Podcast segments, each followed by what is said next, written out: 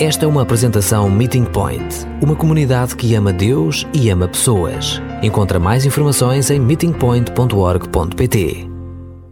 Um autêntico banquete de casamento. Estão a mirá-lo ao banquete? Conseguem imaginar as iguarias que consideram especialíssimas, que são da vossa predileção, dava pano para mangas. Ficaríamos aqui uns largos minutos a falar sobre aquilo que uns e outros mais apreciamos na riqueza, fartura de um banquete de casamento. Quem disse que não gostaria de desfrutar de um banquete de casamento daqueles e no meu conhecimento de fartura à mesa num banquete de casamento, é a minha experiência. Cada um de vós terá, por certo, a sua. Fica difícil rivalizar com um banquete de casamento na Beira Alta. Essa região em específico.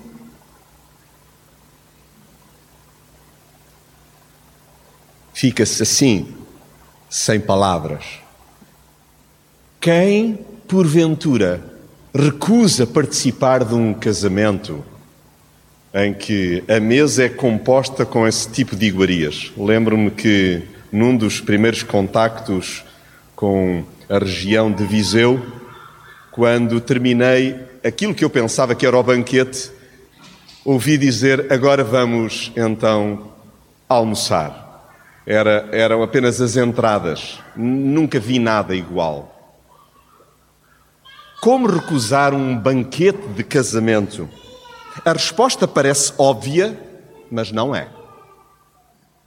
Quantas vezes, a despeito da excelência da companhia, Oh, vai estar lá Fulano, Cicrano, a família que tanto prezo, aqueles amigos que não vejo há tanto tempo, apesar da companhia e das iguarias. Hum, aquele marisco, o leitão, as doçarias, e eu por doçarias, para quem me conhece, eu ficaria então aqui um bom tempo a descrevê-las. A despeito de tudo isto, companhia e iguarias, damos prioridade a outros atrativos. Não, eu não vou, eu não posso, eu não quero.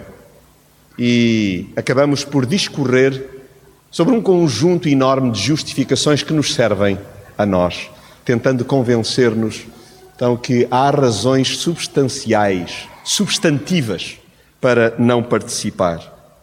É que não basta estar entre os convidados para participar na boda. Nós podemos ser convidados, mas o que é determinante é querer marcar presença. Eu e tu podemos ter um convite para um casamento e isso não faz de nós participantes do casamento. Nós temos de decidir querer estar. E por isso convido-vos para esta porção da Escritura, a segunda parte de um capítulo que hoje já foi lido no contexto da nossa celebração, Lucas 14. Nós lemos os primeiros 14 versículos e depois de um conjunto de instruções particularmente pertinentes sobre o lugar que devemos ocupar num banquete e não nos sentirmos seduzidos em atropelar a forma como ele foi preparado, sentando-nos num lugar de destaque onde Jesus nos recomenda, por favor, Jonatas, ser discreto. E ocupa um lugar menos visível. E se der o caso de alguém querer enaltecer a tua presença, então será chamado para um lugar de honra. E Jesus discorria sobre isto e muito mais. E então, no verso 15, para o qual peço desde já a vossa melhor atenção, Lucas 14, versículo 15, e seguindo a tradução da Bíblia para todos, leio convosco e assim o meu e o teu coração possa escutar. Ao ouvir isto, Um dos que estavam sentados à mesa disse a Jesus: Feliz aquele que se sentar à mesa no reino de Deus.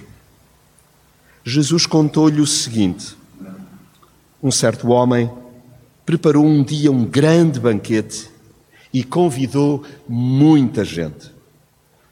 À hora da festa, mandou um criado dizer aos convidados: Venham, que está tudo pronto. Mas todos eles, um por um, foram-se desculpando. O primeiro disse: Comprei um campo e tenho que ir vê-lo. Desculpa, mas não posso ir. Outro respondeu: Comprei cinco juntas de bois e vou experimentá-los. Desculpa, mas não posso ir. Outro desculpou-se assim: Acabei de me casar e por isso não posso ir. O criado voltou e contou isso tudo ao dono da casa.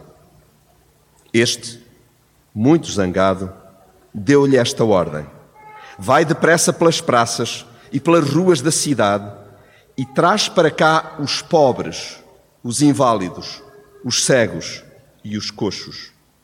Quando o criado voltou, disse: Já fiz como mandaste, mas ainda há lugares. Então aquele senhor insistiu: Vai pelos caminhos e pelos atalhos e obriga-os a vir para que a minha casa fique cheia. Garanto-vos que nenhum daqueles que convidei primeiro há de provar do meu banquete. O reino dos céus é como um autêntico banquete de casamento. E é, é tão curioso que Jesus, que priorizava pessoas e por isso gostava tanto de desfrutar de mesa, tem uma conversa à boleia de um comentário que não é lateral. Jesus validou tanto aquele comentário que disse: Vou contar-te uma história. E qual foi o comentário? Reparámos juntos no versículo 15? O que diz lá no verso 15: Ao ouvir isto, um dos que estavam com ele à mesa, escolha agora outra tradução, disse-lhe: Bem-aventurado aquele que comer pão no reino de Deus. Feliz aquele que comer pão no reino de Deus. É o comentário, porque Jesus tinha estado a discorrer sobre a importância de nós não buscarmos recompensa e por isso, então, convidarmos os frágeis os oprimidos, os esquecidos, os anónimos, porque esses não têm a maneira de nos compensar com esse ato de generosidade. A minha tendência, creio que cada um terá de aplicar para si, é nós convidamos, nós chamamos para ambientes festivos aqueles que são nossos amigos. E aqueles que, de alguma maneira, num momento lá mais à frente, acabarão por retribuir. E Jesus estava a discorrer sobre isto quando surge este comentário: Oh, que bom será participar da mesa e tomar uma refeição e participar desse autêntico banquete. É interessante que o reino dos céus, segundo o que Jesus vai contar de seguida, mas detendo-nos ainda neste comentário que poderia muito bem ser meu, ser teu. Oh, que bom será lá à frente poder participar do banquete. E Jesus vai contar uma história para que eu possa dar-me conta que o reino dos céus é bem mais do que um sonho distante ou utópico. Ai, que bom que será! Jesus, Ele deseja que eu me dê conta daquilo que acontece no dia a dia nos meus relacionamentos interpessoais e onde, é verdade, o banquete está a acontecer, a presença de Jesus está a manifestar-se, ele participa nela e chama a nossa atenção para a importância dos amigos e dos esquecidos. O reino dos céus é também já aqui. Não é apenas um desejo distante de participar de uma mesa que vai ser particularmente fausta.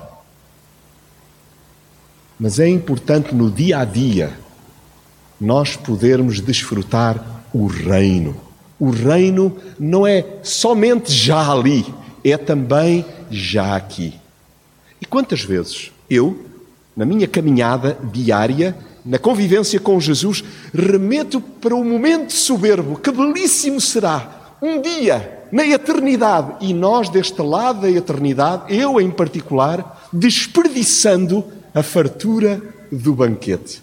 Uma refeição simples, arroz e feijão, com algumas couves, já agora, mas que se partilhada, delicia o outro e delicia-me a mim. E esse é o encanto da cidade, amigos. É eu e tu podermos olhar para a cidade, para os vizinhos, para os anónimos, para aqueles por quem não se dá nada, para aqueles até que são muitas vezes alvo da discriminação, da rejeição. E é super importante desde já eu perceber-me que o reino dos céus é já aqui. Passo desde já a chamar a vossa melhor atenção para um livro que é de uma mulher, Tish Warren, e que cujo título é A Liturgia do Ordinário. E Jesus remete-nos para aí tantas vezes, para a beleza do comum, aquilo que é insignificante, aquilo que acontece todos os dias. E nós estamos a sonhar com um reino dos céus longínquo, que um dia irá acontecer. E ele também já se está a dar debaixo do nosso nariz. Porquê? Porque chegou a hora da festa. Reparemos juntos no que é dito lá no versículo 16. Jesus, porém, lhe disse: certo homem dava uma grande ceia e convidou muita gente, convidou muitas pessoas. Então chegou a hora da festa. Porque não há quem Jesus deseje ver fora desse autêntico banquete de casamento. O reino dos céus é para mim, mas é também para ti. E é também para o próximo. E o próximo pode estar muito distante de nós, do ponto de vista moral, ético, comportamental, pode estar nas antípodas, mas Jesus convida toda a gente. E o reino dos céus é como um autêntico banquete de casamento. Por isso, todos os dias, eu necessito, conforme já fiz aqui, é verdade que eu não posso colocar a Ana Paula, o Nuno e a Débora num bolso, que bom seria, e pedir-lhes, por favor, agora, segunda-feira, quarta-feira, quinta-feira, ajudem-me a cantar o Contempla Deus, observa Deus, porque chegou a hora da festa. Então, quando estou no autocarro, quando vou no metro, quando estou diante de uma pessoa que está em crise, que não sabe como lidar com aquele momento particularmente mau, é lembrar, tu também és convidado para o banquete. E é como se nós tivéssemos a maior alegria para partilhar, dar a saber, tu também tens um convite na mão. O que vais fazer com o convite, isso é contigo, mas tu também tens um convite na mão. Então chegou a hora da festa, o reino dos céus. Contempla esta ideia, por favor. Pensa nas pessoas com quem te cruzas semanalmente. Pode ser, podem ser os teus alunos, podem ser as tuas vizinhas, Podem ser as mesmas pessoas em geral no número X do autocarro, mas nós termos esta compreensão de que o reino dos céus, ele é uma certeza por toda a eternidade, mas é também uma realidade já hoje. E por isso eu tenho de olhar para o convite que tenho em mãos e ajudar os outros a lembrarem-se dele também. Agora, é incrível quando percebemos que temos o convite na mão, que chegou a hora da festa e à hora da ceia mandou o seu servo dizer aos convidados: Vinde, porque tudo está preparado. Está tudo preparado. E Jesus, ele, na sua caminhada, no seu trajeto, ele de facto já nos explicou como nós podemos chegar a esse mesmo banquete, a essa mesma fartura a, a, a, esse mesmo rol de iguarias que fica difícil então de desfiar. Agora, o que é verdade é que nos versos 18, 19 e 20 nós temos desculpas que Se porventura tivermos um coração contrário àquele que Cristo deseja que tenhamos, ou seja, altivo, nós acabaremos por considerar são esfarrapadas. Geralmente, quando são apresentadas por outros, quando são as nossas, nós entendemos que, bom, essas são bem sustentadas, estas são, são razoáveis. Mas o que é incrível é que Jesus acaba por nos apresentar, porque foi muita gente que foi convidada e ele só, só, só referiu três. Imaginem os milhares de desculpas que porventura existem. Mas fiquemos-nos por estas, porque no fundo estas desculpas são culpas. Tiremos o prefixo e a desculpa vira culpa.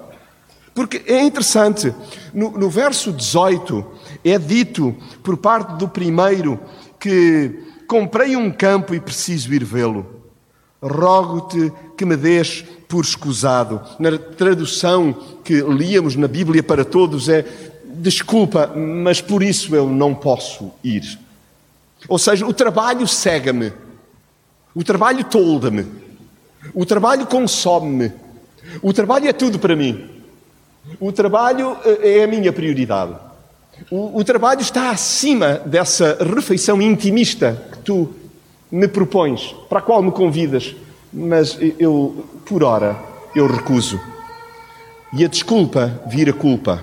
Isto é, Jonatas, por favor, que cada um de nós se possa questionar sobre o que é que nós colocamos acima, então, desta mesa tão farta que Jesus nos proporciona. O que é que impede que o reino dos céus venha e se estabeleça? O que é que impede que o domínio do alto aconteça na minha vida? O trabalho, porventura, atrapalha? Está a, a galgar, não é centímetros, é metros, está a ocupar espaço que deveria ser, de alguma maneira, então, desfrutado em deleite com o relacionamento com Jesus. No segundo caso, parece que as novidades embriagaram aquele homem, mas embriagam-me também a mim. Opa, comprei cinco juntas de bois, vou ter de testá-las. Como quem diz, pensa naquilo que te enche as medidas e diz: opa, que julgaço vai ser, eu agora não posso. Pensa naquilo que te encanta, que te inebria, que te embriaga e que tu dizes: bom, agora não, agora tenho mais que fazer.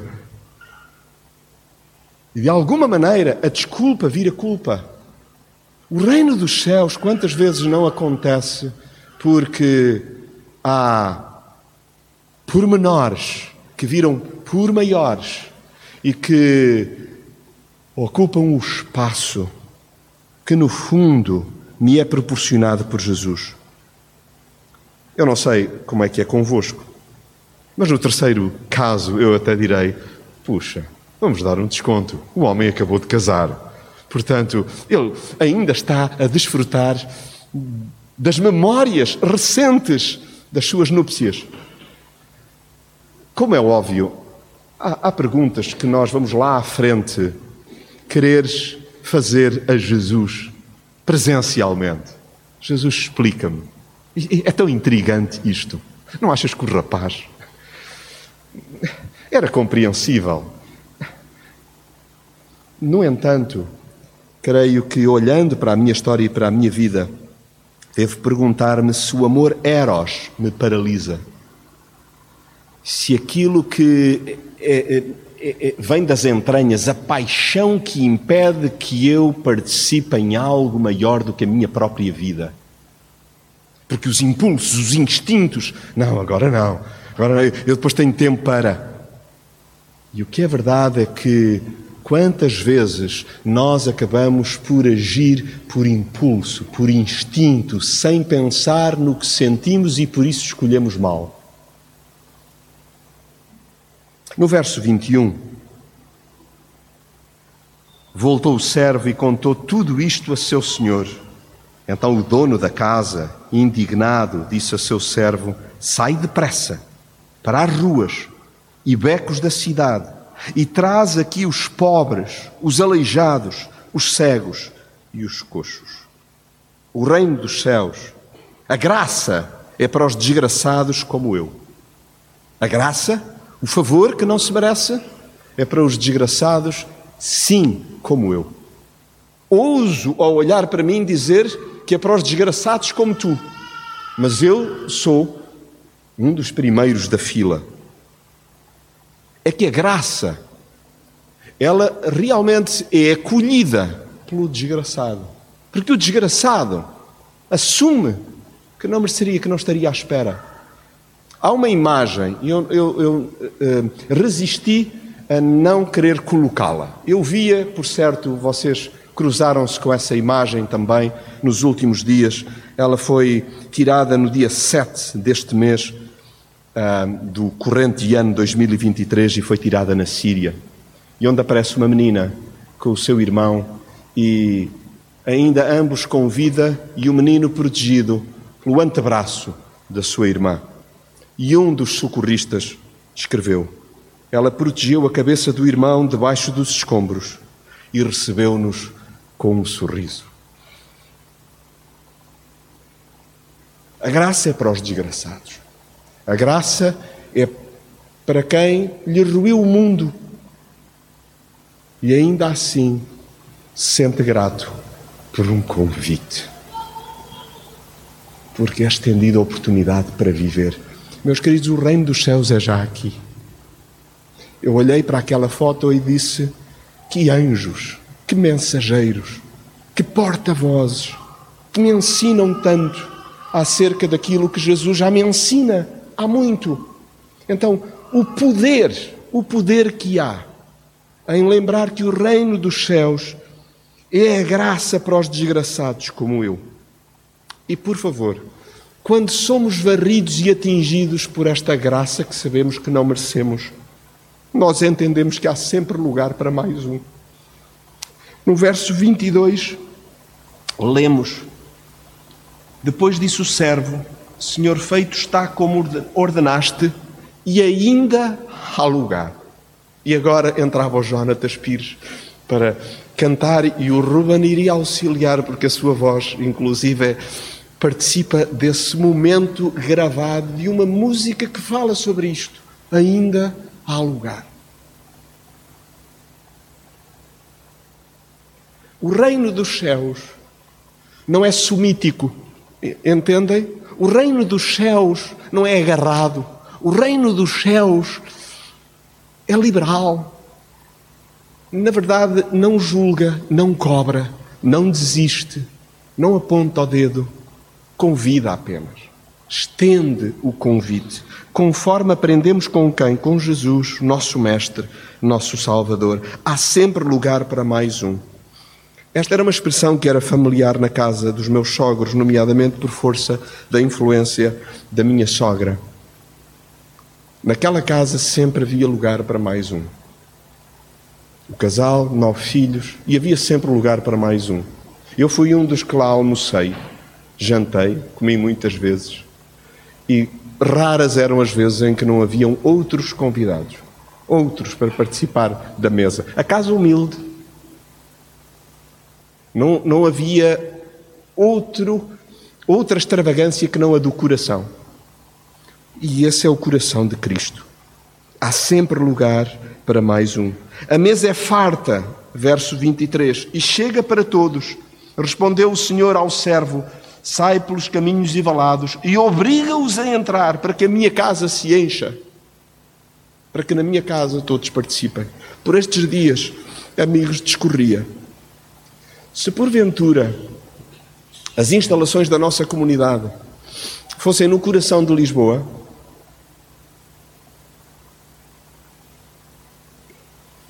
estou certo que muitas mais pessoas estariam presentes entre nós. A pergunta que faço para mim é se nós estaríamos preparados para receber aqueles que vêm quase que obrigados, quase que arrastados, por força das circunstâncias da vida então que o nosso coração se dilate. O reino dos céus começa também cá dentro. E onde é importante que eu peça, Senhor, por favor, derruba as barreiras, derruba as paredes, derruba os muros que eu construo e que impedem que outros possam participar de um casamento onde às vezes eu até pondero não ir. Eu sou convidado e não vou, e não estou. Então a mesa é farta e chega para todos.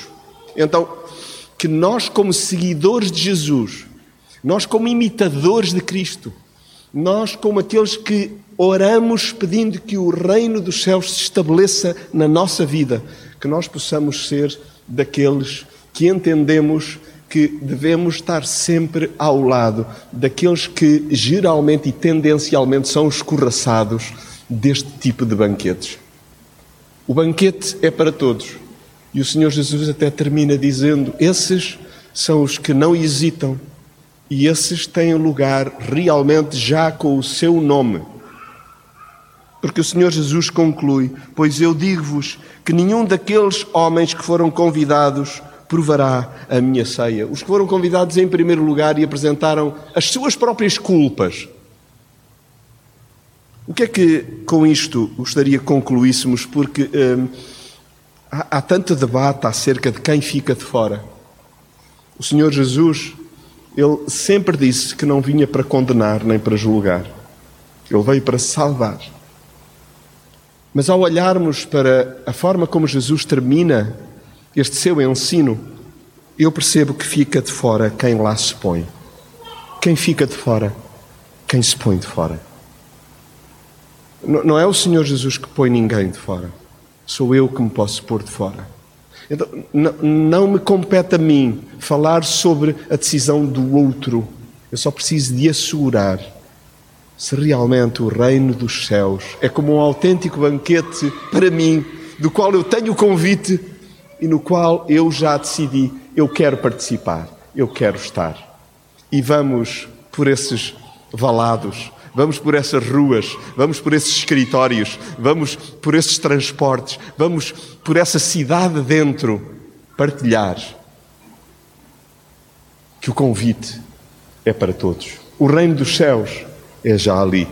O reino dos céus é já aqui. E por isso convido cada um para termos um tempo de quietude, de solitude, um tempo de conversa, no lugar secreto, no nosso coração, e que daí brote uma oração. Senhor Jesus, eu quero participar todos os dias do banquete que tu me proporcionas, já hoje, até que dele possa desfrutar na tua presença.